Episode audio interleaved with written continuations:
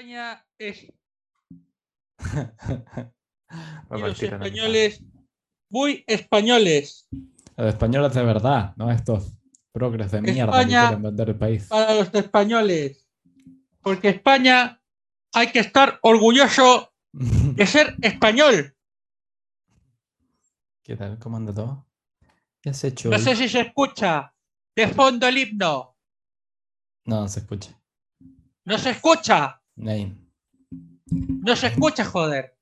Hay que estar orgulloso de haber civilizado a todos esos indígenas. De haber llevado la cruz y la libertad. Y por eso, vota vos este 23 de julio. O de junio, ya me perdí cuánto mierda son. Eh, ¿Qué tan...? Espérate, ¿qué te había preguntado antes? No.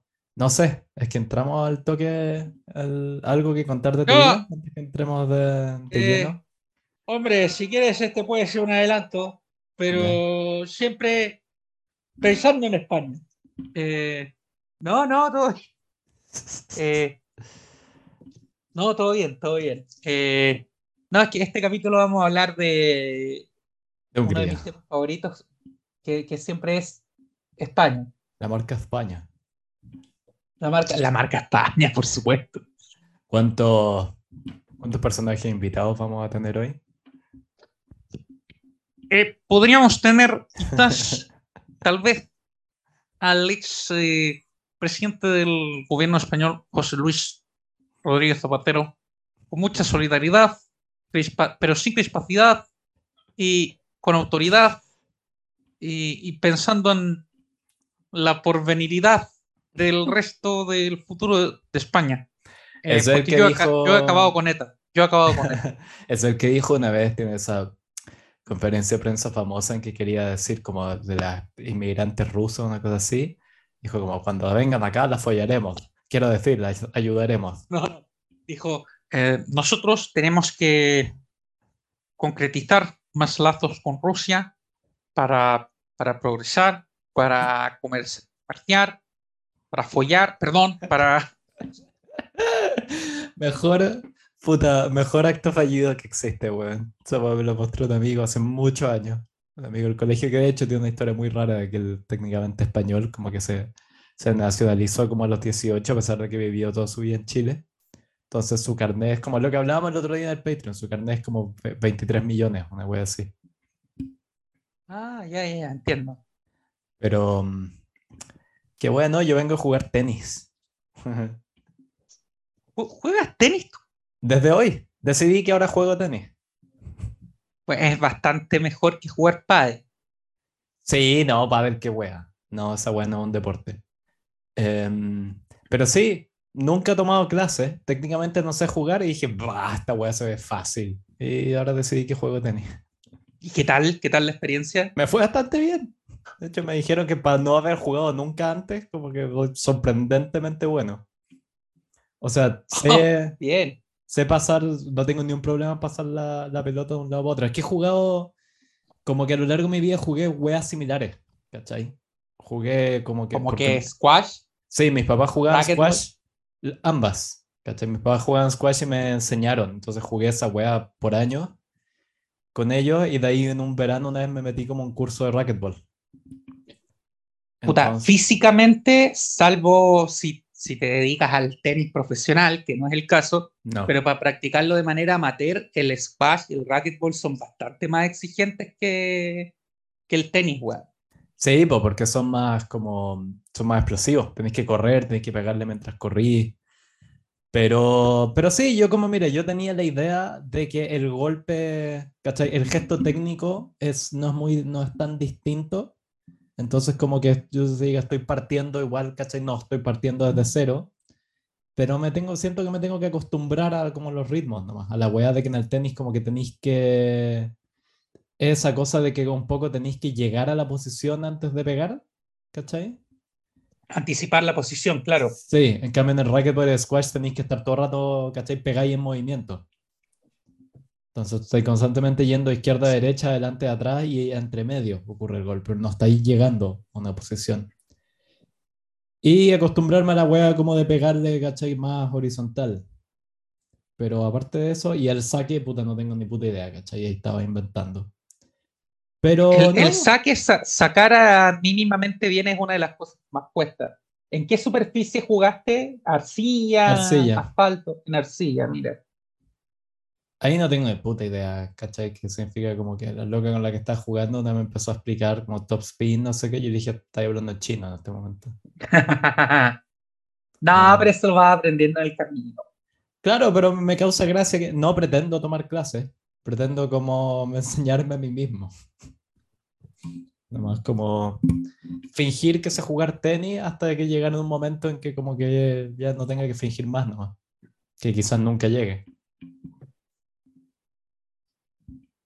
Eh, oye, eh, te propongo eh, partir inmediatamente con el tema central porque hay, hay mucho de qué hablar y quiero tomarme mi tiempo para desarrollar algunos conceptos. está bien. Me- quiero, quiero ser Boric hoy. Viste que Boric hizo su cuenta pública hoy. No, Probablemente no tienes idea porque estás No. en el primer mundo. Estaba jugando tenis. La- qué burgués. Eh, No, pero en que mi, voy a estar viendo a este comunista y estaba jugando tenis. Claro, en mi defensa tuve, eh, he tenido dos presentaciones en dos cursos distintos en las últimas 24 horas, así que estaba con la cabeza No, pero además, sí, además, oye, la cuenta pública más larga desde el retorno a la democracia. Chucha, ¿cuánto duró esta Eh? Tres horas eh, y media, tres horas, pasado tres horas y media. Ah, pero este buen se cree estos como líderes mesiánicos de izquierda latino. ¡Aló, presidente! Sí, ese, ese estilo. Loco, puta, eh, única descarrera que voy a hacer, pero esta weá, te conté que agarré una pega acá en la que estoy haciendo como codificación de datos para una profecta que está haciendo un estudio como de estos fact-checkers de Latinoamérica. Sí, sí, sí. Y uno, son todos como la callampa, salvo como el de eh, Agence France Press, tiene como sus versiones latinas. O sea, la única de, de todo el resto son como la mega callampa. El de la tercera es el peor de todos, puta la wea mala. Y... mm, Pero también me toca hacer un par de Venezuela. Y las fake news venezolanas son exquisitas, weón. ¿Cómo Porque... son las fake news en Venezuela? O sea, si las noticias de verdad ya son Sí. delirantes, no me quiero imaginar las de mentira. No, weón, son fantásticas. Te voy a empezar a mandar los pantallazos. Había una que era, que esa weá, y te voy a explicar de dónde salió, pero era una fake news que decía que un venezolano cometió el primer crimen en Islandia en 500 años. ¿Ya? Y que, eh, pero esa weá, como que en el fact-checking explicaban, hay una página y a todos los que nos escuchan, que es excelente, que no solo es como muy cómica, sino que también hacen como muy buen trabajo de como sátira política que se llama el Chihuire Bipolar. Creo que te la he mandado.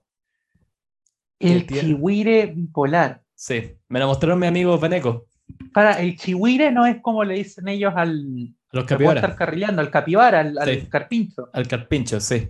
¡Oh! Ya, el chihuire, ya, el chihuire. El Chihuire el Bipolar. chihuire bipolar, ¿ya? Y mm, ese hace puras como noticias en hueveo, ¿cachai? Noticias parodia, pero siempre son como de venezolanos en el exterior, ¿cachai? Eso era, ¿te acordáis una que te mandé que era cuando salió este Spider-Man en el multiverso?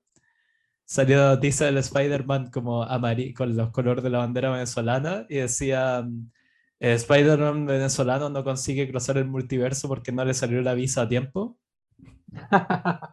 Eso es como el tono, ¿cachai? Es súper como sátira política. Pero, weón, la mitad de los, de los que tiran eso, como que, weones los descontextualizan y lo empiezan a difundir, ¿cachai? Como noticias reales.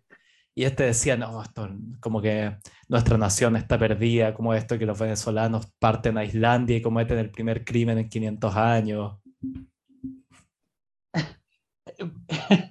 Puta, es que sí, ya. Puta, se me cruzan muchas ideas por la cabeza, weón, pero no, ya, ya no sé si vale la pena desarrollar el punto porque ya está todo tan convertido en una cloaca que no. ¿Cómo combatir de verdad las fake news? O sea, a mí de verdad me, me deprimiría profundamente trabajar en un fact-checking. O sea, Yo en parte un- por eso no he aceptado pegas haciendo fact-checking, weón, porque es desmotivante. Es como luchar contra, no sé, en qué- no, de verdad, es como, ¿en qué trabajáis tú? No, weón, yo trabajo tratando de lograr la paz mundial. Buena suerte, weón, no. Da lo mismo lo que hagáis, no va a servir para nada, para yo nada. creo que tenéis que verlo como cínicamente, nomás estáis generando contenido, porque las weas nunca se van a acabar. O sea, los caras raja la tercera, yo ya les caché lo que hacen, que weón, cuando uno creía que como que mi opinión de la tercera es increíble, como la opinión que tengo de la tercera no tiene fondo, como lo bajo que puede caer, después de la manera en que trataron a Freddy, como todas sus prácticas neoliberales. Oh, de- es como, pero ya les caché la, la truchería que hacen en la tercera. Le, mm, básicamente hacen refritos de los fact-checking que hace AFP, La pero los, tira, pero los tiran así como en más cortitos, ¿cachai? Más como para puta chilenos belloculadores precoces. Em, y ponen el link a AFP, ¿cachai? Que es como la manera en la que te sacáis de encima como la acusación de plagio. Pero básicamente eso, ni siquiera están haciendo la pega, ¿cachai? Están como copiando la, ¿cachai? Están haciendo como recirculando contenido. Eh, puta, en un eh, en una publicación que es un video que subí en TikTok, Ya. eh, que lo subí en todas las plataformas, pero y, y- y pasó este relativamente colado, o sea, le fue bien, pero no, que era, a ver, el tema central de ese TikTok era que yo eh, le respondía a un eh, el comentario de, de un usuario, evidentemente contrario a mi opinión, cosa que dejé de hacer, pero, pero me di esta ocasión especial porque estaba muy bueno, eh, que me insultaba Ya. diciéndome comunista, hijo del semen. Ya, ¿se Ya. entiende? Yo espero que todos los escuchadores, auditores, oidores de este podcast entiendan a la primera lo ridículo que es tratar de insultar a alguien diciéndole hijo del semen. Ya, porque salvo que yo fuese el hijo de una adolescente judía de Galilea y que me salían estigmas, obviamente que soy hijo del semen, ¿no? Se entiende. Qué raro Entonces, suena, más. Suena casi como algo medio religioso. Así como... Hijo del semen. Sí. Obvio, hermano, a mi vieja se la culiaron. ¿Cómo crees que estoy acá? Claro, pero suena raro, como que te dijeran. el- A tu mamá el- también se la culió a alguien. Por eso estás acá. Pero me caché lo que hoy es como el príncipe hijo del semen ha bajado desde los cielos. ¿Cachai que suena como el líder de culto? Claro, yo soy hijo del semen. Claro, Eh, como el Antares de la Luz, como que el nuevo que va a salir es como hijo del semen. Bueno, alguien me insultó eh, diciéndome hijo del semen. Eh, y en una parte de ese video, sin ninguna importancia, ¿Ya? Yo decía, bueno, este comentario me llegó en Facebook. eh, y ustedes se preguntarán, ¿qué mierda tengo Facebook? Si es como para gente sobre 50 años Sí. o semi-analfabeta, algo así dije. Eh, no, no fui muy, reconozco que no fui muy agradable con los usuarios de esa plataforma, Entre los cuales está mi abuela, que por ejemplo día por Gilma. medio me pregunta cosas como, Gioma, que eh, cada dos días faz una pregunta. Eh, cada, cada dos días me pregunta, hijo, ¿es verdad que descubrieron que, no sé, puta, weón, tomar bicarbonato puede curar el SIDA? No, ¿dónde lo viste? En Facebook, ya, ¿se entiende? Está clarísimo. Sí. Eh, yo dije algo así como, puta, por- ustedes se preguntarán, ¿por qué mierda tengo Facebook? Y, y yo digo como, puta, porque el- tengo la cuenta ahí y la uso para mantener el contacto con familiares que justamente son gente de más de 50 años, o semi-analfabetos, Ya. o de sectores rurales. Eh, y me contestó un caballero, weón, en serio, ofendido en TikTok, weón. Eh, hay cachado cuando de repente, no sé, te llegan, puta, notificación, 10 segundos, notificación, 10 segundos, notificación. Es porque el weón me mandó tres comentarios al hilo. Ya. Y me ponía experiencia, en verdad. Tú, tú eres el, la estrella de redes sociales acá. Yo soy el de una como división sexual del trabajo. No, pero cuando alguien, por ejemplo, se enoja contigo o no sé, lo que sea, te comenta un mamotreto en redes como TikTok que, que permiten un límite de caracteres en los comentarios, entonces comentario, comentario, comentario. Y, y cuando te llegan 3, 4, 5 notificaciones al hilo, te das cuenta de inmediato que es porque, oh, qué paja. O sea, me da mucha paja leer eso, weón. Ojalá no hubiera recibido esas notificaciones. Si yo no fuese un weón con problemas de ansiedad, no iría a ver lo que dice. Eh, pero, y claro, era un caballero que me pone esto. Qué pena, qué pena que nos caracterices así a los que usamos Facebook y que legítimamente queremos opinar y dar nuestra opinión, que igual yo pensaba como familia adentro, bueno, a nadie le importa, eh, pero o sea, mi opinión, weón, no importa a nadie. La tuya tampoco. No, no, cambiaste el mundo dando esa opinión. No. Sorry, perdón, no. Suena feo, suena políticamente incorrecto, pero no cambiaste el mundo dando la opinión en una publicación de Facebook. Es como que, weón, de verdad hay gente en Chile y en el mundo que cree que el comentario que ponen en Radio Bio Bio lo lee Radio Bio Bio, weón. no, o aún peor, porque alguien podría pensar, ya, esto al menos mi mierda la va a leer el culiado de community manager que tienen con el sueldo mínimo en Radio de Bio. Puede ser. Pero jura que lo lee Mochiati. Es como, no, weón, tu, tu porquería escrita con falta de ortografía no la lee Mochiati.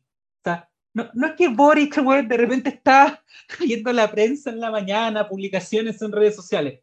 Oh, weón, Julio lo más grande opina que mi gobierno vale callampa, weón.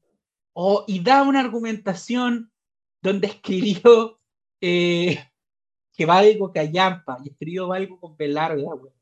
Voy a cambiar el giro de mi gobierno, weón. Porque Julio de Chimbarongo puso en una publicación de Radio Bio, Bio weón, que mi gobierno es una mierda, weón. Ya, eso no pasa, pero hay gente que cree que sí.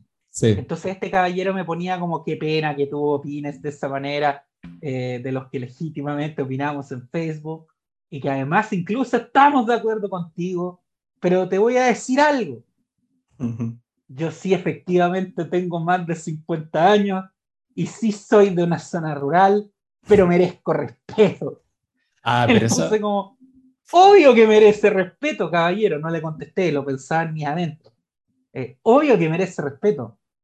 Pero me está dando la razón de que esa mierda de red social, weón, la lee solamente gente que cree que el coronavirus se podía curar con vapores de eucalipto, weón. Ese fue mi descargo millennial. pero es verdad, weón. Facebook se lo tomaron unos señores que no. Facebook se convirtió en un, en un anzuelo tremendo, weón, de, de la gente mala, dicho en, a grosso modo, para esparcir basura, weón. Es así. ¿Has visto la cantidad de anuncios de mierda en, ya no solamente en Facebook, también en general en la internet?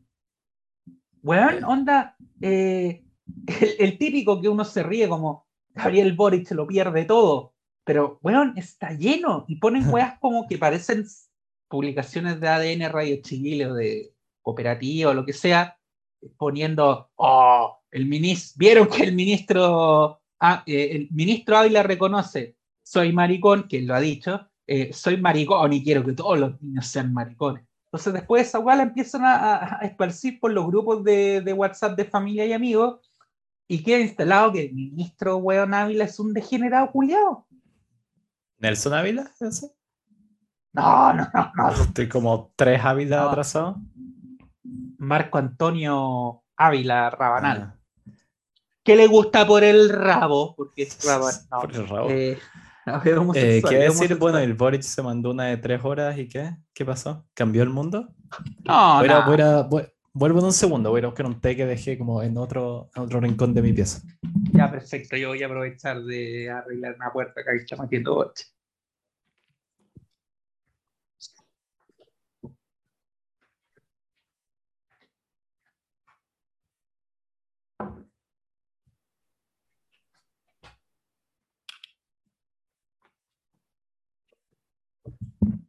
Dale.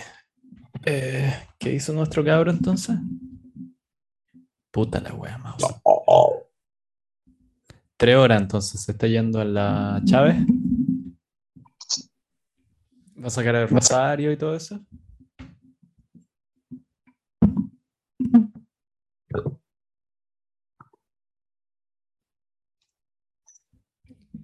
¿Qué está haciendo? ¿Estáis buscando la wea? No, estaba, estaba aprovechando de, oír fragmentos que habían subido en redes sociales. Eh, no, ah, pero eso, eso nada más, no. Ya sacaron como unos clips así, ya lo hicieron Reels. Ah, pero por supuesto. Dios mío, la cultura de mierda en la que vivimos. hablando de Reels, sí, como. Ah, las redes sociales son tan insufribles. Eso y necesito como todos los que nos escuchen, quiero hacer una petición. Ya decir, tomé como la decisión súper eh, como, sí, imperativa la palabra. Ya no quiero usar más, porque ahora como que tengo amigos gay y como que eso hizo que ya no, se, no, me, ya no me causa gracia usar eso como término, como, como las otras acepciones que tenía, pero ahora me hace falta un término, ¿cachai? Y que redes sociales como que Normalmente diría como, ah, porque las redes sociales han hecho que todo sea tan gay. Ah. Pero me, me caché de lo que voy, pero no quiero decir realmente como, no, no es que la cultura sea homosexual ahora, es como, porque es como pajera, ¿cachai? Insufrible. Pajera, pajera me funciona. Redes sociales han hecho todo tan pajero, weón. Pero tampoco es pajero lo que quiero decir. Esa weá como de ahora hablamos como de reels y mándame como un, un, un DM. Como, Todo, ¿cachai? todo, ahora como que estamos, todo el mundo habla como en el lenguaje de la, del Departamento de Recursos Humanos de una empresa. ¿Cachai? Ese término, como vamos a hacer un coaching. Es como, Pero te quiero que me sugieran términos posar, ahora que ya no decidí que voy a retirar eh, gay como adjetivo. No, no usarás más gay para hablar sobre eh, peyorativamente sobre algo delicado. No, sobre algo como, sí, no sé, en verdad, no logro definir bien cuál es el significado, pero me cachai de lo que voy, como cuando algo es como, como, como recurso humano, ¿cachai? Como algo penca y como innecesariamente fifi, fifi es como puede ser, fifi, fifi me sirve. Pero eso, como decir lo que vamos a hacer ahora es una reunión, como, y vamos a hacer como un brainstorming, ¿cachai? Como, ah, mátenme. Pero, mm, pero bueno, quizás borro esa parte. Pero, mm, qué wea, no, entonces anduvo bien el Boric. ¿Qué vamos a hablar? Eh, España, ¿qué pasó con el Podemos? ¿Se llama esa coalición de progres de mierda que no han logrado nada? Uf, compleja pregunta. Eh, como resulta ya un clásico a la hora de quiera dar un nombre a las formaciones de izquierda, de izquierda, de, izquierda a la izquierda tradicional, que sería en este caso el PSOE, el PSOE, el Partido Socialista Obrero Español. Son eh, partidos de izquierda a la derecha de la izquierda. Eh, sí. Eh, resulta que ante la debacle ocurrida en las últimas elecciones municipales, no, no toda la gente que nos escucha tiene por qué saberlo, pero hubo elecciones municipales en España el eh, domingo. Ando, medio perdido con los días, pero fue el, domingo, no este recién pasado, sino que el, domingo en que se eligió en Turquía también. Sí. Ah, no, fue el, fue, sí, fue el, esta semana de verdad ha pasado larga, güey. Ah, no, eh, loco, sí. fue el último domingo, fue el último domingo. Vuelvo un par de episodios atrás, yo vengo diciendo hace rato, weón, se viene la ola de derecha en, Europa, prepárense. Se viene Trump en Estados Unidos y se viene la ola de derecha en, Europa. Agárrense. Y resulta que, en, esas elecciones municipales que se preveían como un, digamos, un, una apronte de lo que iban a ser las elecciones generales de... España tiene un sistema de régimen parlamentario, entonces es el, eh, la Cámara Baja del Congreso, el Congreso de los Diputados, la que elige gobierno, la que elige a un presidente del gobierno, le da la confianza para que dirija el gobierno.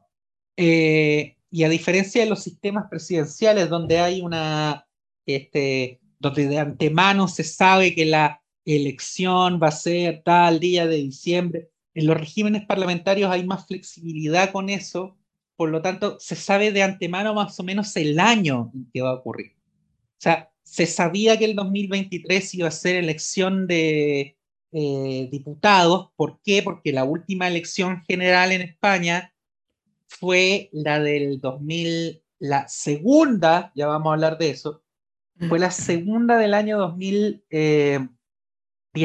Eh, Por lo tanto, este año se agota la legislatura de Pedro Sánchez. Pero no, no, no, no hay una fecha estipulada. Podía ser eh, en, él tiene un margen para convocarla. Podría haber sido en, en agosto, podría haber sido en septiembre, podría, podría, haber sido en, creo que tenía hasta diciembre o noviembre para convocarla. ¿Qué, eh, ¿qué pasó? ¿Qué pasó? Que, que le fue muy mal en estas municipales. Entonces decidió adelantar las elecciones generales eh, para el, el domingo 23 de junio, si no me equivoco. Que es como estamos a primero. Ahora. sí, en 14, 7, 8, 9, como en dos semanas y media más. Es, es ahora, me puedo estar equivocando porque no sé si era junio o julio. No, no, junio. sí, eh, yo lo vi hace poco también y, fue como chucha, que pronto. Sí, y hay, eh, bueno, hay toda una discusión, especulaciones en realidad, de, de, de por qué esta decisión tan, eh, tan, tan apresurada de, de convocar las elecciones porque, o sea, mal que mal, eh, lo, lo, lo, que dice la, lo que diría la lógica es que se van a refrendar los resultados de, la municipal y si extrapolamos a diputados los porcentajes de votos nacionales de la municipal, el PSOE perdería el gobierno eh, y asumiría el partido y quedaría con primera opción de formar gobierno el Partido Popular pero le pasaría lo mismo que al PSOE, no tiene mayoría absoluta, por lo tanto se vería obligado a tener que pactar con alguien. Y el tema acá es quién es ese alguien, que en este caso el socio natural sería Vox. Eh, España acá tiene una diferencia fundamental con, por ejemplo, Alemania. Si esto ocurriera en Alemania y una elección la gana la CDU, eh, asumiendo que también le fuera muy mal a los liberales, ya, claro. quedara CDU socialdemócrata.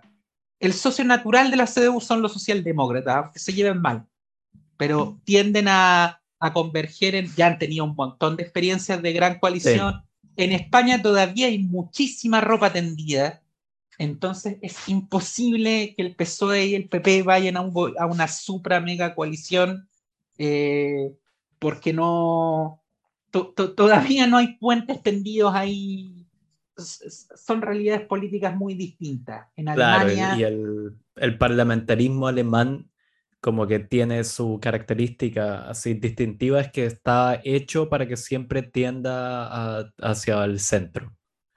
Como que está, está organizado de una manera para que nunca tenga un gobierno que tire ni demasiado para la izquierda ni demasiado para la derecha. Está así como organizado para que siempre tengáis algo más o menos centrista.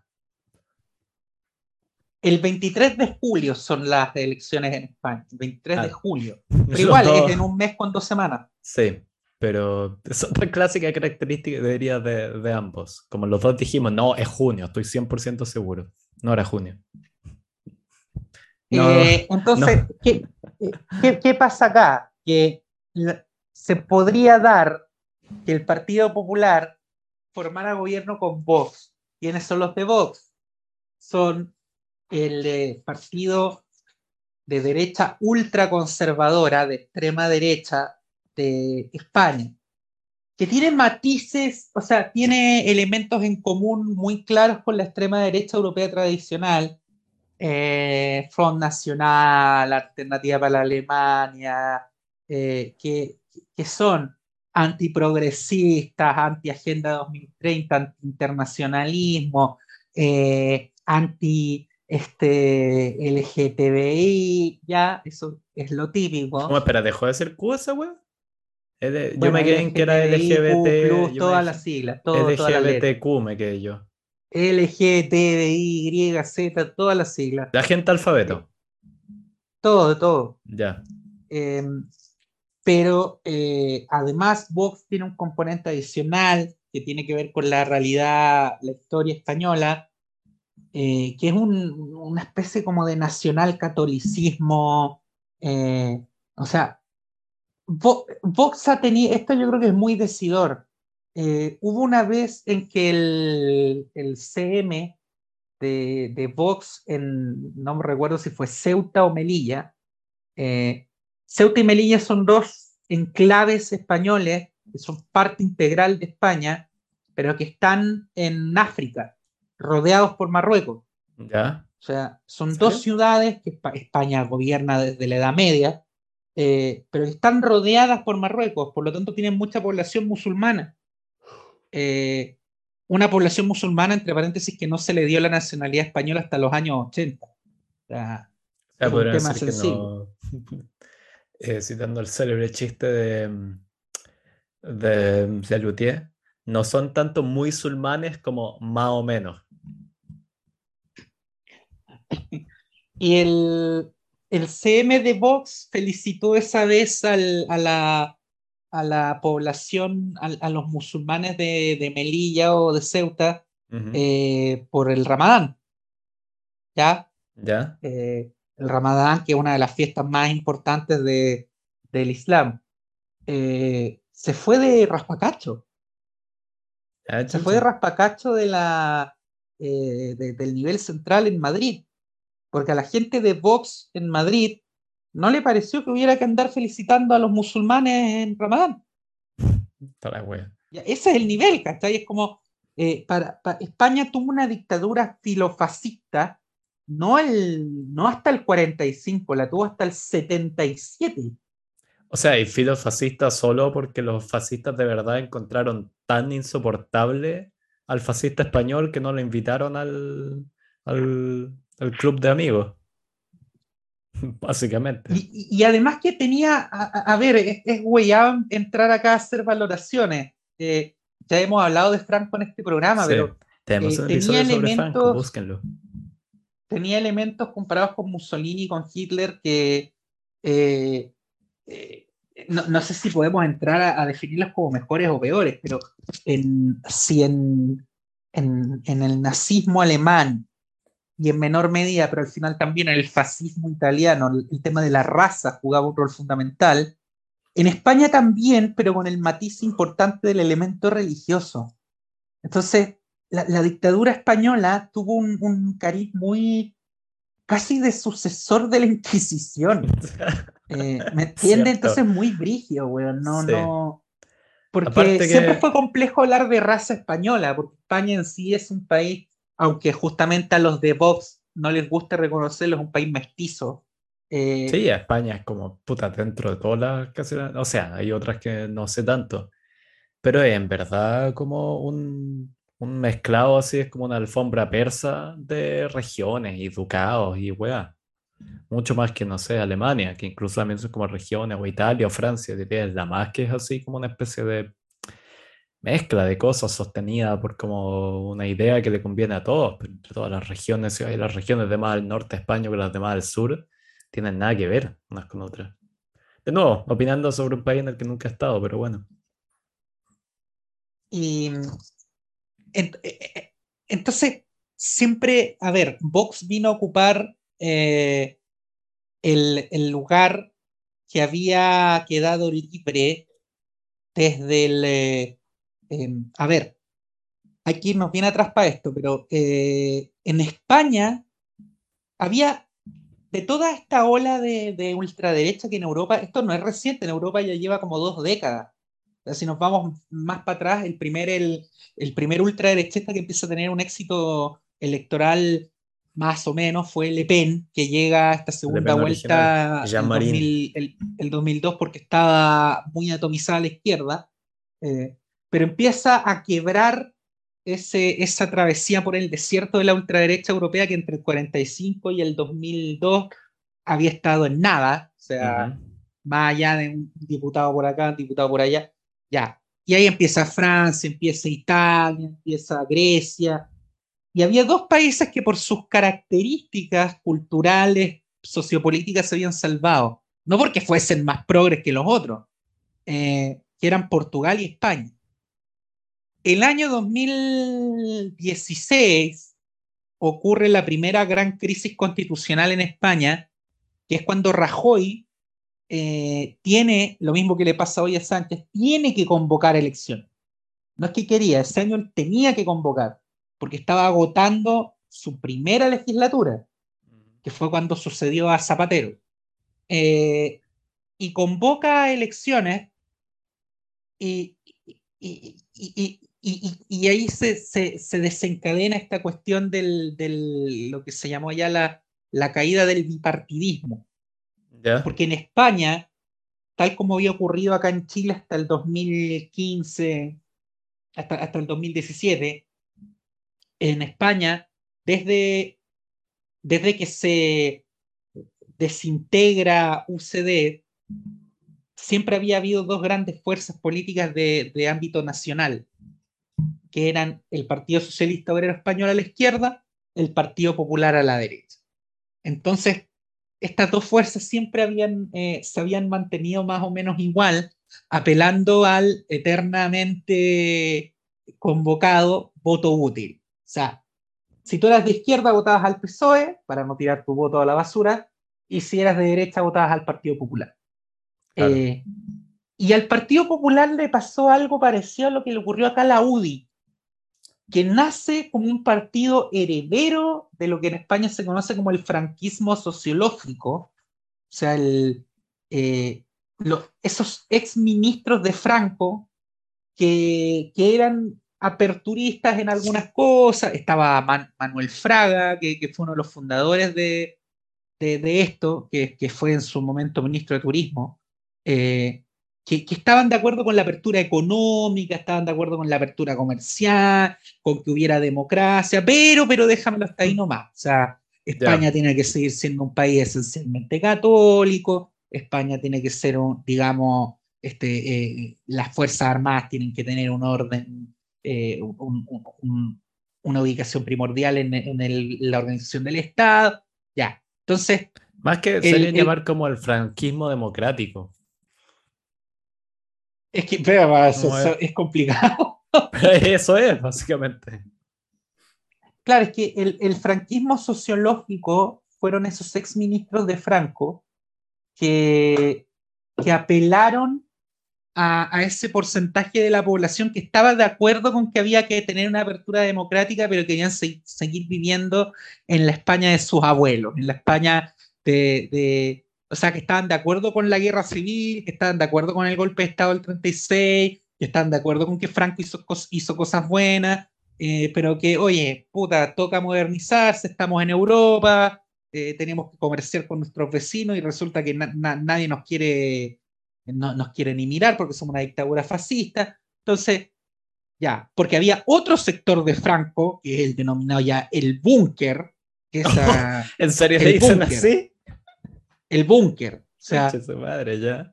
que esos fueron los de los de Blas Piñar. Eh, Blas Piñar es como una suerte de Hermógenes Pérez de Arce español. Ya, ya. Que ellos fundaron Fuerza Nueva. Eh, por ejemplo, el partido de Franco, el, el, la falange, eh, la falange española, sigue existiendo hasta el día de hoy como partido político, pero le va como el culo, lo votan dos personas. eh, entonces, hubo un sector del franquismo duro, duro, duro, duro que se resistió a todo, se resistió a la transición completa, pero cayó inmediatamente en la irrelevancia.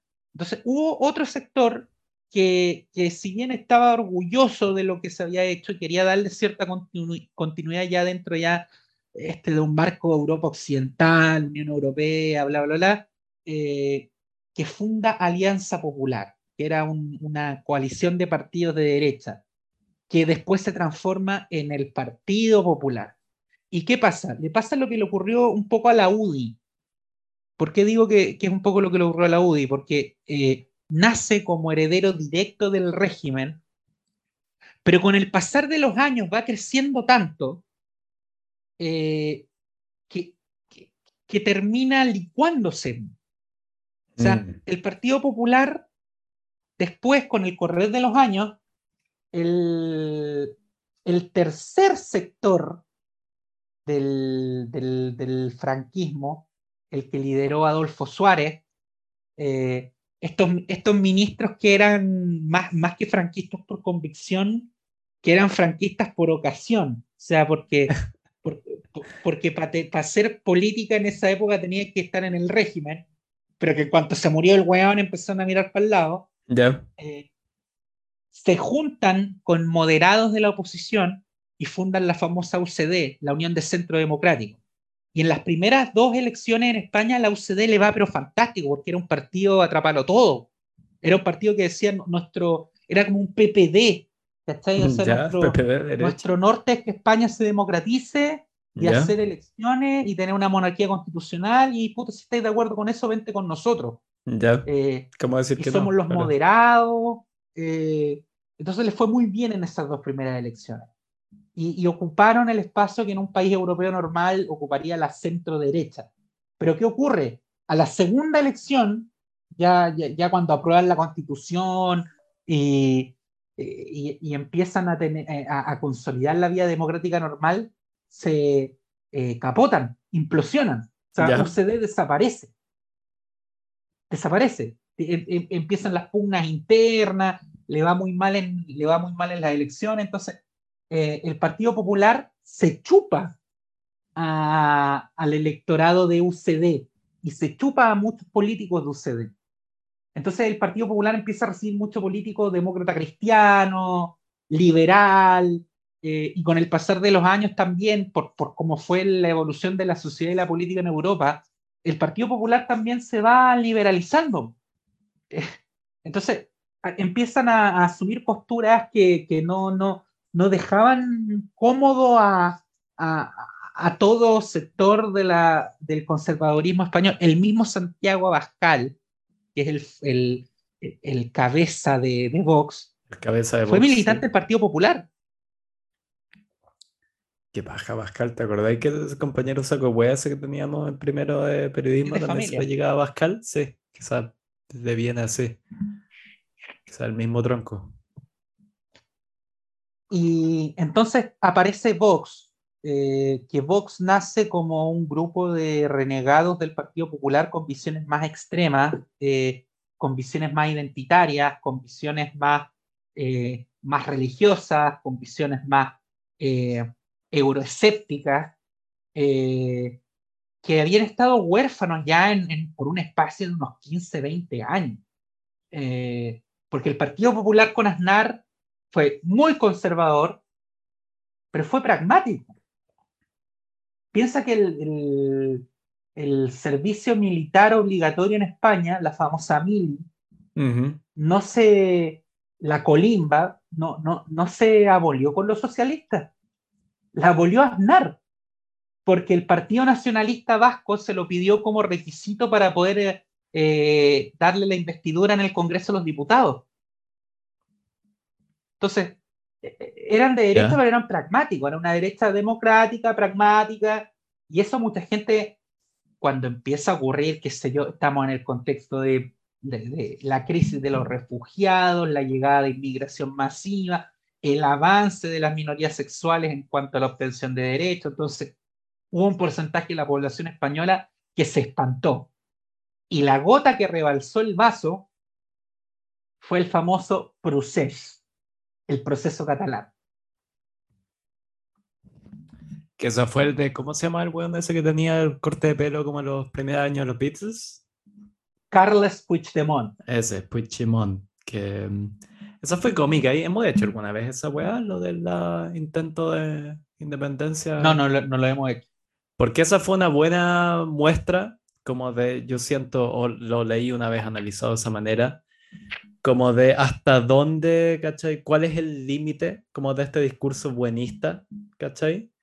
Como de que no basta, ¿cachai? Con decir nosotros tenemos una identidad, ¿cachai? Y esto como de la... Todo este discurso de como no, tu identidad, ¿cachai? Es valiosa, tú como que declárate frente al mundo, no sé qué. Como que un poco, ¿cachai? Cataluña trataron de hacer eso como nosotros tenemos con legítimas razones, uno podría argumentar Pero lo llevaron hasta sus últimas consecuencias, que fue como, como así, súper me carga el término, pero medio Realpolitik de Madrid le dijeron ya, se acabó el huevo. Y le pegaron una frenada, pues, así como. Fue un poco como de este hasta acá llega todo esto, como de yo y mi identidad y me reconozco esto, cuando hay un momento en que choca contra un muro, esa wea. Y ese muro en ese momento se llamó Gobierno de Madrid. Ese, ese proceso fue el. O sea, Lucas lo resumió, pero en el fondo fue que eh, la elite política catalana, que ojo, esto es huellado de explicar, pero hay, hay independentismo de izquierda y de derecha en Cataluña. Está Junts, que es el sucesor del PDCAT, del Partido Democrático de Cataluña, y de eh, un poco de Unión, que era otro partido, Convergencia y Unión, que era el, histórico partido de centro-derecha catalanista. Hoy el sucesor de eso en el espacio político sería el PDCAT, eh, o sea que Junts, Junts, que significa juntos en catalán. Puigdemont es de ahí, Puigdemont no es de izquierda. El independentismo catalán de izquierdas está en otro partido que se llama Esquerra Republicana de Cataluña, que existen desde, desde antes de la guerra civil. Ahí el, líder siempre fue Uriol Junqueras, eh, decían el osito. Eh, cuando, cuando metieron a Junqueras a la cana por, por el tema de la independencia, eh, lo, se revelaron eh, conversaciones de, de, los canas, de los policías de la cárcel que decían, oye, estamos atentos, acá estamos esperando porque va a llegar el osito, porque Junqueras es un tipo maceteado, grande, es gordo, pero es gordo e-, es gordo armado, o sea, no es desparramado. es gordo, no es guatón. Con barba. es una diferencia súper real, weón. No, sí, totalmente. Existen gordos y existen guatones. Especies completamente distintas del ser humano, sí. O sea, el gordo es como el weón que tiene como hombros grandes, ¿cachai? Y como Aparte, pantorrilla. Yo creo que mide como metro y tal, no sé, como dos metros. O sea, es un oso. Pero aún así, independiente de tamaño, podéis tener gente que es como, ¿cachai? Todos esos que tienen como las extremidades medianamente delgadas, pero tienen como guata. Y tenéis los buenos que tienen como pantorrilla enorme, ¿cachai? Esos son como los gordos, los otros son guatas. Ese Junqueras. Ya. No, esos buenos son eh, temibles. Entonces, estos dos partidos eh, deciden llevar adelante la idea de realizar un referéndum para consultar a los catalanes si querían o no constituirse en una república independiente. Eso chocó de inmediato con, con Madrid. En ese tiempo el gobierno lo presidía el Partido Popular con Mariano Rajoy y se generó una crisis institucional y constitucional grave. Madrid mandó literalmente, envió guardias civiles y policías a a Barcelona, a Lleida, a Tarragona, a toda Cataluña para impedir el referendo. Eh, hubo, hubo violencia, hubo, porque era un referéndum ilegal, pero mandaron, mandaron represión, o sea, se abordó de la peor manera. Eh, y provocó una, una, una, una, crisis no solo política, institucional y constitucional, sino que provocó un choque, una división muy grande en la sociedad española porque revivió eh, en Cataluña todo el anti-españolismo de un sector importante que hace 15 años tú le preguntabas, y ¿tú querías la independencia? Me da lo mismo. Estamos súper bien acá, el Barça gana la liga. O sea, yo no me siento español, pero tampoco me incomoda seguir con estos hueones. Eh, pero que después de lo que pasó, dice, o sea, bueno, a muerte con la independencia, yo no quiero seguir con estos hijos de puta. Y a su vez, eh, reavivó el sentimiento tardo franquista del, del españolismo más duro en el resto de la península, eh, o digamos en las zonas castellano hablantes de España. Eh, que eso también tiene una carga simbólica que acá no somos capaces de entender. Cuando fue la dictadura franquista, se reprimieron duramente esferas muy privadas de la vida de los españoles, como por ejemplo el, hablar la lengua materna distinta al castellano. O sea, durante el franquismo te pegaban en la escuela si tú hablabas gallego, a pesar de que Franco era gallego, o si tú hablabas, eh, si tú hablabas euskera, si tú, o si tú hablabas catalán, y había anuncios, eh, propaganda política en la calle que decía, eh, si eres español, habla español. O sea, te negaban tu identidad, te prohibieron. Piensa que Johan Cruyff, que fue jugador del Barcelona cuando todavía estaba el franquismo, cuando estaba vivo Franco, le quería poner Jordi a su, a su hijo, Jordi Cruyff, que hoy es entrenador. Eh, Jordi es un nombre típicamente catalán que significa Jorge. Y Jordi además es, el santo patrono de Cataluña, San Jordi. Ya. Cruyff tuvo que, tuvo que ir a Ámsterdam a inscribir a su hijo como Jordi. Porque en España no lo dejaban. En Barcelona él no podía ponerle un nombre catalán a su hijo, porque estaban prohibidos los nombres en lenguas que no fuesen el castellano. Ah, no, ¿cachaba esa wea? O sea, el trató de hacer un programa a la. ¿Quién fue? Creo que es Napoleón el que inicia eso en Francia, como de homogenizar la cultura, que en Francia también todo el tema bretón, todo eso tenía. Era como más eh, heterogéneo culturalmente Francia, pero lo homogenizaron a la fuerza. Exactamente. Esa otra wea que tenemos que hacer algún día, pero para eso sí que hay que leer, que no tengo puta idea y es un proceso que quedó como súper olvidado en la historia. Durante, durante el franquismo, las icastolas, que son las escuelas eh, que basan que, que, basan su sistema en el euskera, o sea, que ocupan como lengua vehicular de todas las asignaturas del euskera, estuvieron prohibidas. Eh, ah, fue en la década de los 60 que al alero de parroquias católicas se empiezan a registrar las icastolas como escuelas de iglesia. Y a partir de ahí empiezan a dejarlas funcionar pero durante, pero oficialmente las icastolas estaban prohibidas, no podías enseñar vasco en las escuelas. Eh, eh, eh, entonces, ese españolismo de esto es España y acá se habla español, eso está muy presente. Y eso, se, y eso con el conflicto catalán se reavivó. puta, los españoles tienen fama de racista y cómo no tenerla si son racistas entre ellos mismos.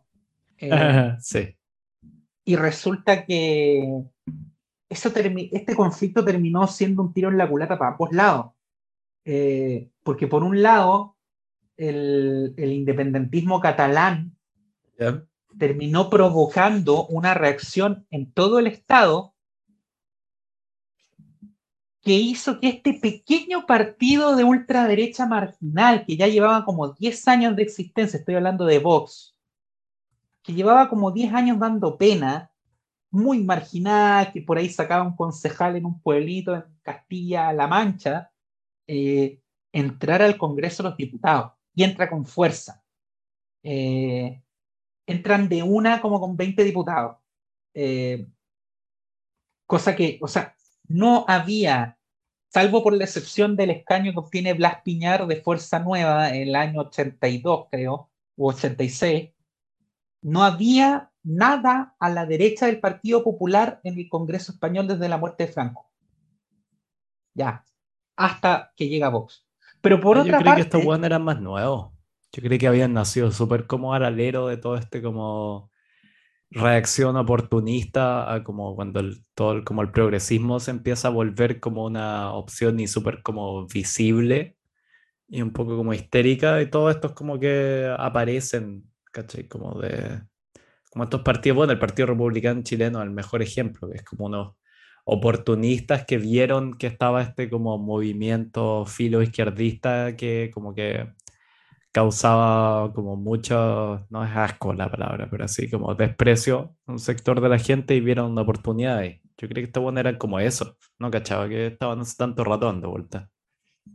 O sea, va, al, alero también del crecimiento, de la fundación y crecimiento de Podemos, son paralelos. Pero Podemos llega al Congreso mucho antes. Mm. Vox estaba dormido hasta que el tema catalán y toda la resumado al tema LGTBI, el progresismo y la posibilidad de, que Podemos llegase al gobierno en alianza con, con los socialistas, despiertan a, a, Vox. Y es curioso ver dónde empieza, dónde empieza a tener Vox también sus primeros buenos resultados. Por ejemplo, en Ceuta y Melilla, que son mm. ciudades donde los españoles eh, conviven diariamente con gente de otra cultura. Perdón, dije mal, los españoles, porque los musulmanes también son españoles. Los, musulmanes no, pero se entiende lo que iba. Pero claro, se entiende. Lo, para que lo eh, hipercorrección, sí. Este, Vox se funda el año 2000, eh, la, la, plataforma que da origen a Vox, que estuvo muy relacionada, ¿te acuerdas con este Hazte Oír? Esta organización que pasaba el famoso bus de la libertad, que era un bus con mensajes tipo los transexuales son unos enfermos, ¿ya? Ya, que era como pareció al, al bus del Brexit que tenía Nigel Farage y todo eso idiota nace el 2012. El 2013 ya se constituye como partido legal, pero hasta el año este, 2000, 2016, eh, perdón, me, me, equivoco, hasta el año 2019, hasta el 2019 no logra representación en el Congreso. Ah, chucha, suben rota, aguantaron ahí. Tienen cueva, porque acá en Alemania, o sea, estoy, con la duda ahora si ya existe, no creo que la van a... Aquí estoy con la duda, no sé si ya existe o lo acabaron de aprobar, pero tienen una ley de que si un partido político ya conformado saca menos de, creo que 5% de las votaciones en una elección, se elimina. Acá en Chile también existe eso. Para, para prevenir que estas como, weón, Em, rémoras de partido estén dando vueltas así como por décadas y décadas, como que son básicamente como, como el partido del chanta ese, ¿cómo se llama? El que... Marcel algo. Marcel Clot. Marcel Clot, ¿te acordás? Ese también tenía un partido rémora que lo que hacían era como básicamente hacer elecciones truchas como para... O la plata no me acuerdo cómo era la weá que tenían, pero eran unos truchetas nomás.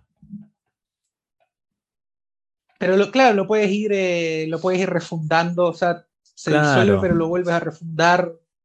Eh, y Vox se mantuvo, o sea, en España siempre existieron partidos chicos, grupúsculos de ultraderecha. Estoy, pensando, en España había uno que se llamaba España 2000, que era frontalmente neonazi. Eh, pero ninguno había tenido éxito.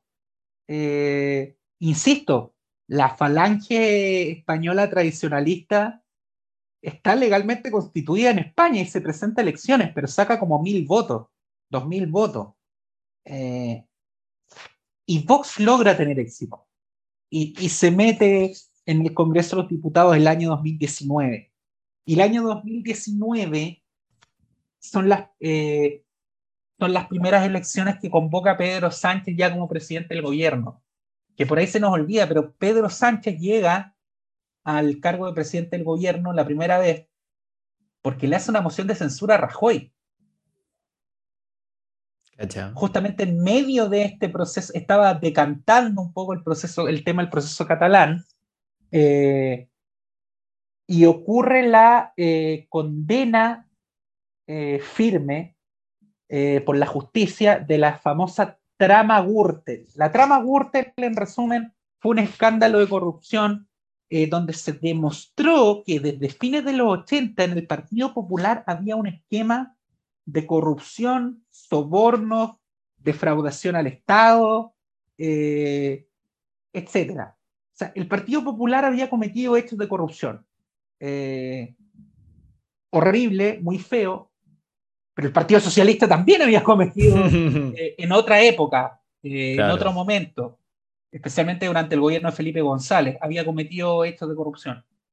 Entonces, con el, con el fallo en caliente, se realiza una moción de censura y todos los partidos del arco político, en ese tiempo no estaba Vox, eh, votan el gobierno de, de, Mariano Rajoy. Eh, ciudadanos que había nacido como una digamos, alternativa más liberal al Partido Popular, eh, se presentaba como el socio natural del Partido Popular para poder mantener la gobernabilidad, pero entraron a competir directamente. De hecho, el ciudadano le roba directamente escaños al Partido Popular en todo este periodo. Eh, y Ciudadanos se presentaba un poco como el Podemos de derecha. y era, y era el mismo efecto. Lo que Podemos era para el PSOE, Ciudadanos era para el Partido Popular. Era, Pero en vez de, de, presentarse como que estaban a la derecha del Partido Popular, se presentaban como la opción no corrupta, la opción joven, la opción más liberal, más profundamente europeísta, pro Unión Europea. Eh, y, y, a Ciudadanos le da un envión muy importante el, eh, el conflicto catalán. De hecho, su líder, Albert Rivera, es catalán, es de Barcelona y fue el gran opositor a, todo el independentismo. Eh, y ellos permiten eh, que Mariano Rajoy, tras las elecciones de, no las de 2019, las de 2016, eh, quede como presidente del gobierno, porque le dan el, le dan el voto en la investidura para que no hubiese un gobierno de izquierda. Pero ¿qué pasa? Que ya eh, cuando el año 2018 se destapa la trama Gürtel, le quitan el piso a Mariano Rajoy. Dicen, nosotros, nosotros como partido no podemos seguir apoyando el gobierno de un partido que está demostrado ahora que cometió graves hechos de corrupción. Pero lo que dice Ciudadanos es, nosotros no, no queremos eh, apañar el, el, intento de Sánchez de dar el sorpaso y quedar él como presidente de gobierno. Entonces, nosotros no vamos a votar la moción de censura de Sánchez, pero le quitamos igual el, el apoyo al Partido Popular. Lo que nosotros queremos es que se convoquen elecciones. Quedó la cagada. O sea, tenías que tomar una decisión. No, no, porque por un lado no querías apoyar la moción de Sánchez, pero si le quitabas el apoyo a, a Rajoy no le daban los números se caía el gobierno. Eso es lo que tienen los regímenes parlamentarios. Cagó el gobierno. Claro. Eh, en corto, Sánchez ganó la moción de censura y quedó a cargo del gobierno. Eh, un año después, en diciembre del 2000, eh, no, no, no fue en diciembre, pero el, el, año después, en 2019, Sánchez lleva poquito más de un año en el gobierno, no le aprueban los presupuestos y en un régimen parlamentario, cuando no le aprueban el presupuesto de la nación al primer ministro, eh, eso es, se entiende como una cuestión de confianza perdida. Eh, inmediato, o sea, tienes que convocar a elecciones. Y Pedro Sánchez convocó a elecciones, eh, y esas fueron las del 2019, donde entró Vox al Congreso. Y a partir de ahí el escenario político español que ya había cambiado mucho en la última década con el quiebre del bipartidismo, gracias a Podemos y Ciudadanos, ahora termina de cambiar porque se construyó una fuerza de extrema derecha, que es Vox. Ya, entonces. Pero dime una cosa, así como ya para ponerlo, esto fue, como, esto fue la introducción. Eh, la wea que yo nunca he entendido porque los británicos lo hacen harto también, esto de hacer llamados como a mm, elecciones, ¿cachai? Puta, me sé el término en inglés porque como que lo he leído más que nada en el Guardian, como están snap elections, elecciones como apresuradas, no sé, se llamará. Pero yo lo entiendo, me acuerdo que Boris Johnson lo hizo, creo que la Theresa May lo hizo, es como común en el parlamentarismo inglés, pero lo hacen cuando se dan cuenta que mm, que tienen como que podrían, ¿cachai? En un momento en que sienten que como que la ola, ¿cachai? De apoyo está a su favor, ahí lo hacen. ¿Por qué lo llamó este weón cuando está cachando que es lo contrario? Que lo podrían sacar. Ahí, eso, eso queda medio marcando ocupado en el caso español. Es una pregunta súper válida y es lo que se han estado preguntando los analistas todo, toda esta semana. Ah, ya, no, no hay como una lógica así clara detrás. Es una apuesta. Pero es medio como contra. ¿Me cachai? No, no, ando tonto para las palabras hoy, pero. Como claro, ¿qué, qué pretende que va a pasar? O sea, es una. sirvió, sirvió para ordenar a su coalición. Porque tras las elecciones del año 2019, en España se produce el hecho inédito desde la Segunda República, o sea, desde el año 30 y, 36, eh, de que no gobierna un partido en solitario. En el caso anterior que nombré del PP con Ciudadanos, Ciudadanos prestaba los votos para la investidura y para un par de cosas más, para los presupuestos, pero no formaba parte del gobierno, no tenía ministro. Acá se produce una alianza de gobierno entre los socialistas, Unidas Podemos, que está formado es una joda porque es una alianza que agrupa una federación, que agrupa un partido. Entonces, ya, en, el fondo era socialistas con Podemos eh, y los comunistas. ¿Ya? Eh, pero esa alianza siempre ha estado eh, muy endeble. y aparte de estar muy endeble, la izquierda española, como en casi todo el mundo, tiende a la atomización. Entonces tenías Podemos, que es esta fuerza que se crea a partir del movimiento ciudadano eh, contra los desahucios, se dice en España cuando te desalojan de la casa por no pago de la hipoteca, del crédito hipotecario. No, es el mismo significado que en Chile. No, no es el mismo significado. O sea, también, pero, pero depende. El movimiento, agarraron fuerza gracias al movimiento de los desahuciados. el, el 15M, eh, ya, Podemos ser una suerte de frente amplio español.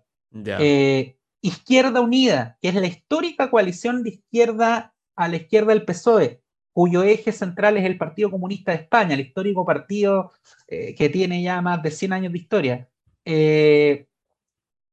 es, esos dos deciden juntarse en una suprafederación o sea, la Podemos era una unión como de, era un partido, pero que en el fondo unía a distintas agrupaciones.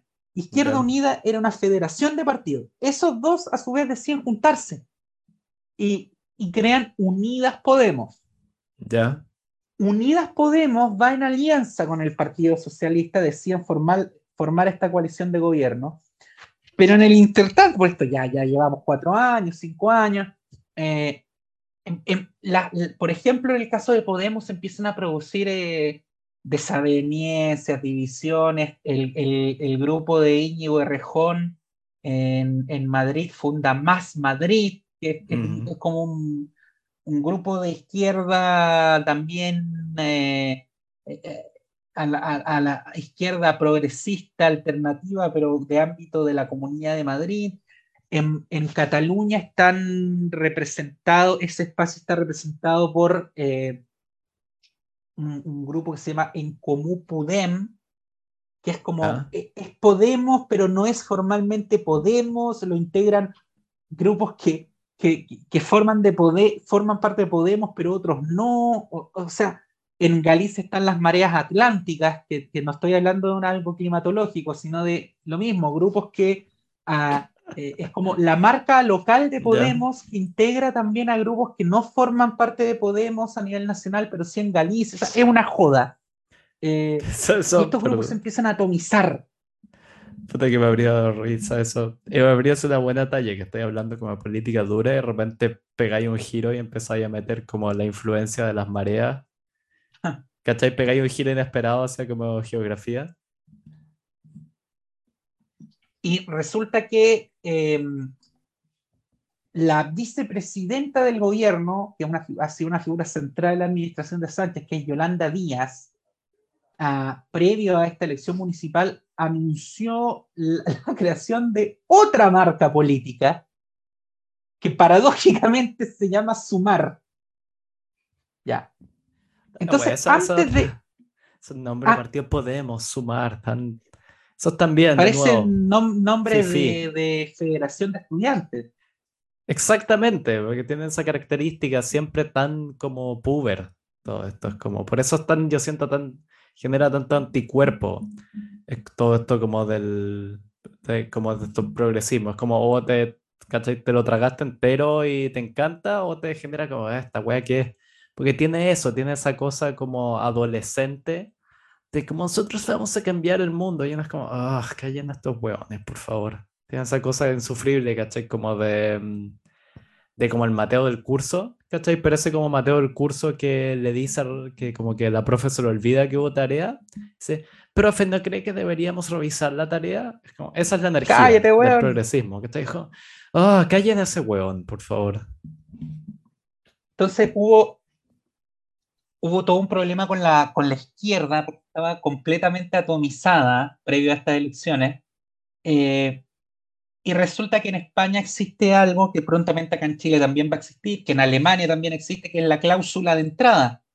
Eh, que es que en una circunscripción electoral, una provincia, un distrito, para que un partido logre representación parlamentaria tiene que pasar un mínimo de, de porcentaje de votos. O sea, aunque matemáticamente, según el sistema electoral, le diese para obtener un diputado, un partido no puede obtener ese diputado salvo que pase esa barrera de votos, que por lo general es de un, de un 2, de un 3, de un 5%. En España es del 5%. Eh, ¿Eso qué hace? Premia la, alianza, premia la formación de partidos estables, la no polulación de, de, partidos atomizados. Eh, hubo provincias, como por ejemplo la de Huesca, en Aragón, donde se dio el siguiente escenario. La lista de Podemos sacó 4.5%, la lista de Junta Aragonesista, que es otro partido de izquierda, sacó 4.5%, y la lista de una tercera agrupación de izquierda, que no recuerdo el nombre ahora, sacó 4 puntos y tanto.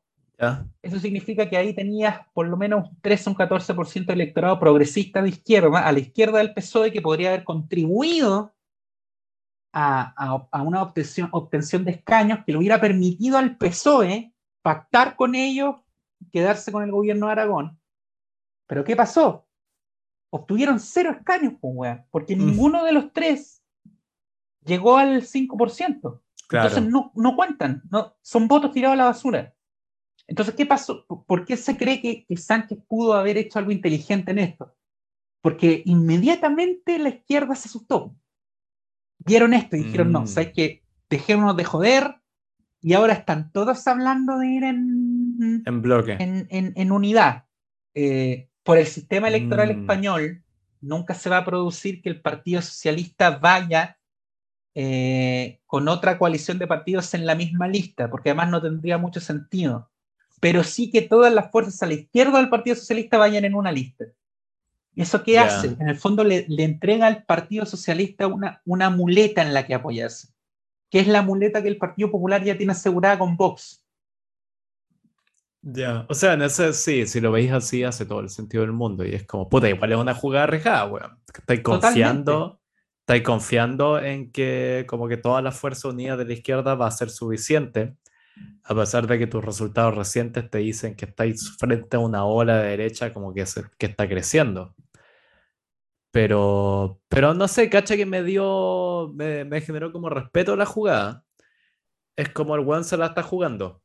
Igual. Y van esa weá. Loco, es como, es una jugada como que no le. Mm, una jugada que no le veis mucho a los jefes de gobierno de hoy en día son más esas cosas que tenían más que ver, ¿cachai? Con los como... Mm, eh, los como de jefes de gobierno como de los 90 europeos, ¿cachai? Como Mitterrand creo que estaba hace tiempo en Francia, Gerhard Schröder, Schröder, ese es un tapillo alemán que no puedo pronunciar aún. SCHR, me estoy hueviando. Eh, Schröder, que eran esos buenos como que, ¿cachai? Que no sé, guerra de Irak, nada, nosotros no vamos a huear. ¿Cachai? Eran esos buenos que eran medio cagados de la cabeza, pero que hacían esas decisiones como corajudas, ¿cachai? Que son no, no veía, o sea, Olaf Scholz ahora, weón, es como la cobardía hecha ser humano. Pero, mm, bueno, la Merkel también era. Es que la, otra opción que tenía, la otra opción que tenía Sánchez era prolongar su agonía.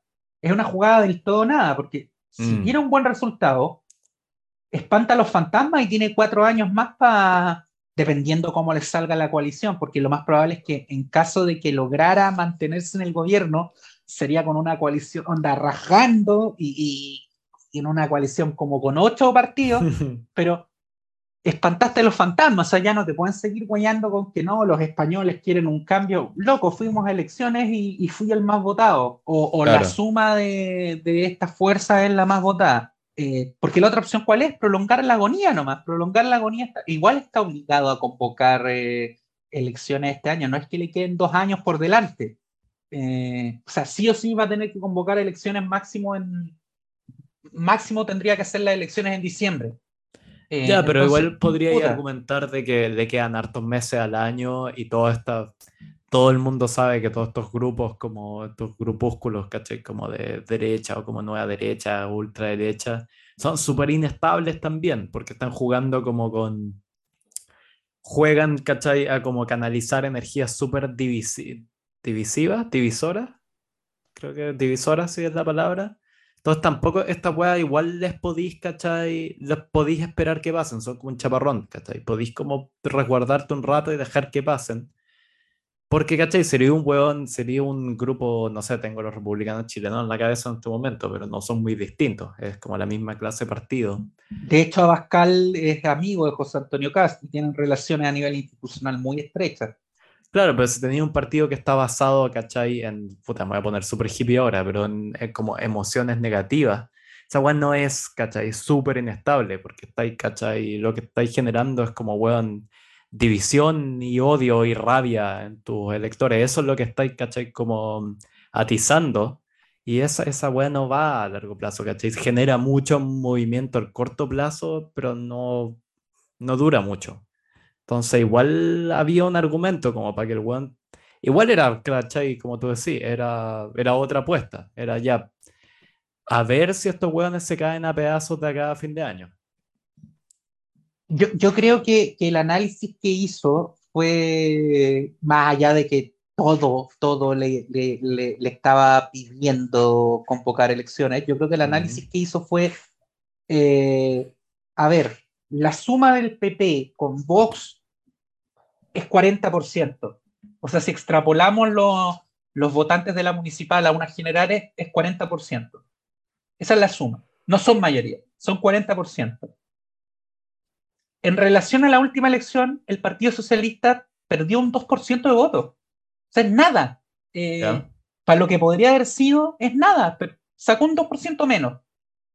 Eh, entonces, yo creo que el análisis que hace es, eh, yo aguanté bien el chaparrón, lo que tengo que hacer es que mi partido aguante, y si logro que estos hueones a mi izquierda se unan y sean mi muleta, yo voy a tener la siguiente ventaja a la hora de negociar formar un gobierno, que es que Vox da tanto miedo a todo el resto del arco político que todos me van a, van, a querer pactar conmigo. Eh, mm. Incluso no para formar parte del gobierno, sino que para darle la habilitación a, que eh, a la investidura. Eh, porque yo no veo a la derecha catalana dejando que este, a la derecha de Puigdemont dejando que, el, Partido Popular gobierne con Vox. Mm. Porque sabe que los van a encerrar a todos, entonces le, dan los votos gratis al PSOE. Yo creo. Porque el Partido Popular no va a lograr gobernar en solitario. Entonces, sí o sí va a necesitar pactar con Vox. Y ante ese escenario, todo el resto va a ir corriendo a ofrecerle al Partido Socialista eh, habilitarlo a gobernar. Entonces, a lo que apuesta es que al, Partido Socialista le vaya bien y, que a los que están a su izquierda, que ahora van a ir todos juntos, los de ámbito nacional, porque especialmente en el País Vasco y en, y en Cataluña eh, la realidad política es distinta, ellos tienen sus propios partidos que, que, van aparte. Eh, este, eh, pero ahí, ahí hay otra cosa, que esos partidos que van aparte de izquierda y derecha en el País Vasco y en Cataluña, eh, lo mismo, le tienen tanto terror a Vox, eh, independiente de que por ahí tengan más, algunos, no todos, pero algunos tengan más coincidencias ideológicas con el PP, con un eventual gobierno del PP, que con, que con el PSOE apoyado por, por eh, Podemos y los comunistas, que, le van a dar el voto. O sea, sus diputados en el Congreso mínimo se abstendrían. Ya. Para que para que Sánchez pudiese ser investido.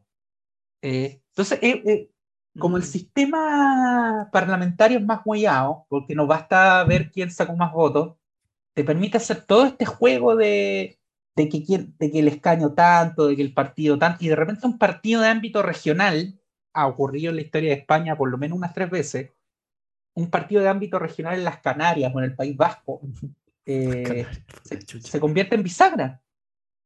Mm. Ya sí, si lo ponía así hace harto, harto sentido. Incluso lo veo bastante factible la apuesta al weón. Mira, Lo yo que- tenía de lo que como depende es de que él siga manteniendo el buen resultado del, o sea, no buen resultado, pero el resultado estable de los socialistas en cuanto a número de votos, y que el- a su izquierda se pongan en orden y, y obtengan, porque dividida como estaba la izquierda en estas municipales se perdía. Ya. O sea, quedaban casi en cero, cero escaños. Eh, un, un- así dividida en un, un- casi un, qué sé yo, un 15% de votos, pero por el sistema electoral quedaban fuera.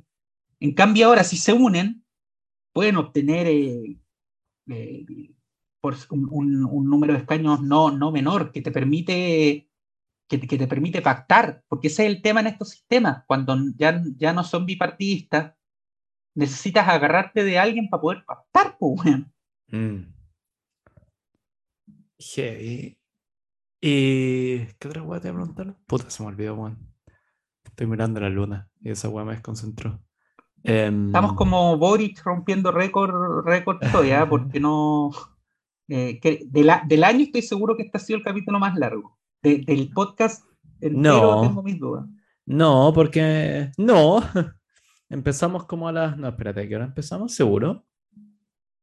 Empezamos Sí, con va- las vamos nueve. para vamos para las dos horas. Ah, acuático, yo creo que ya vamos mucho menos. Bueno, lo podemos terminar. En verdad estoy raja, weón, estoy quedando dormido. Así que algo, pero sentí que se te quedó algo. Así como importante. O sea, se quedaron muchísimas cosas, pero no sabía de antemano que iba a ser imposible. Sí. Ya, pero no, pero puta, diste bien la wea de como por qué se hizo esto, porque como que ni el análisis que leí en el Guardian te explicaba mucho como de qué se trata esto. Pero siento que especialmente para como los ingleses, los españoles son como un misterio. Sí, bueno. ¿Para quién no? Y bueno, quizás le voy a preguntar, te he contado que tengo tres eh, vecinas españolas. Ah, sí, sí, me contaste. Quizás cruzo para allá, les pregunto, voy con el micrófono, porque literalmente así tengo mi terraza y la de al lado son ellas. Y como que las escucho desde acá. Como que les podría gritar como, hey, ¿gana Sánchez o no? Y como que le, Ah. le acerco el micrófono. Eh, que Oye, no. estaría, estaría bueno.